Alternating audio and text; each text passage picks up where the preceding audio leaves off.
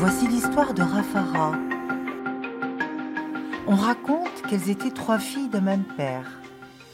La plus jeune était douce et gentille, les deux aînées la jalousaient et lui voulaient du mal. Un jour qu'elles cueillaient des mourelles dans les bois, les deux méchantes filles s'enfuirent en abandonnant leur petite sœur. Bientôt la nuit descendit sur la forêt, les forêts s'emplirent de bruits étranges, tout devint obscur, la fillette tremblait de peur.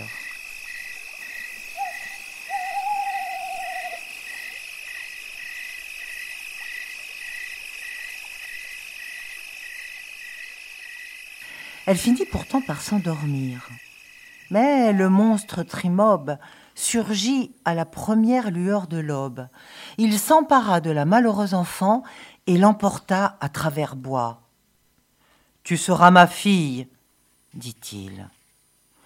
Je serai Rafara ta fille, puisque le sort en a décidé ainsi, répondit la fillette. Mais Trimob n'avait nullement l'intention de traiter Rafara comme sa fille chérie.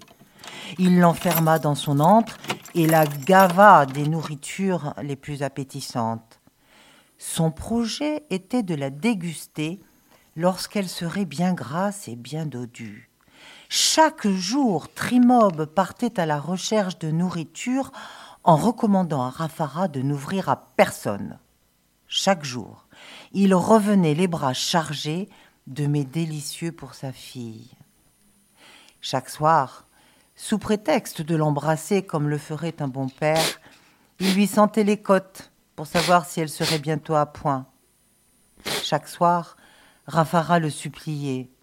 Mon bon Trimob, laisse-moi rentrer au village pour assurer ma famille. Patience, chère petite, je t'y conduirai bientôt, lui répondait Trimob.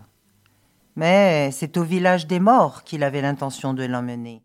Une nuit, tandis que le monstre ronflait comme dix soufflets de forgeron, une petite souris se glissa sous l'oreiller de Rafara. Rafara, petite mère, dit la souris, j'ai faim, donne-moi un peu de riz. Rafara tendit aussitôt à la souris l'écuelle qui était sous son lit. Merci, dit la souris, puisque tu as bon cœur, je vais t'aider. Si Trimob te trouve ici demain, il te mangera.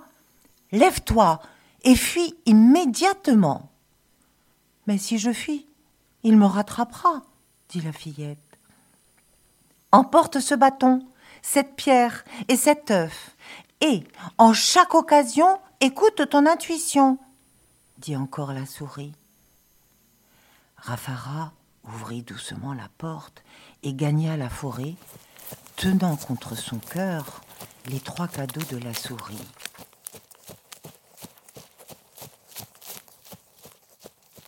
Lorsque Trimob se réveilla et se dirigea vers le petit lit de bambou où dormait habituellement Rafara, il le trouva vide.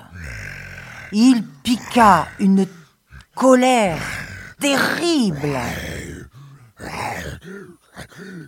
Alors, est-ce que Rafara va réussir à échapper à Trimob Eh bien, rendez-vous pour le deuxième épisode.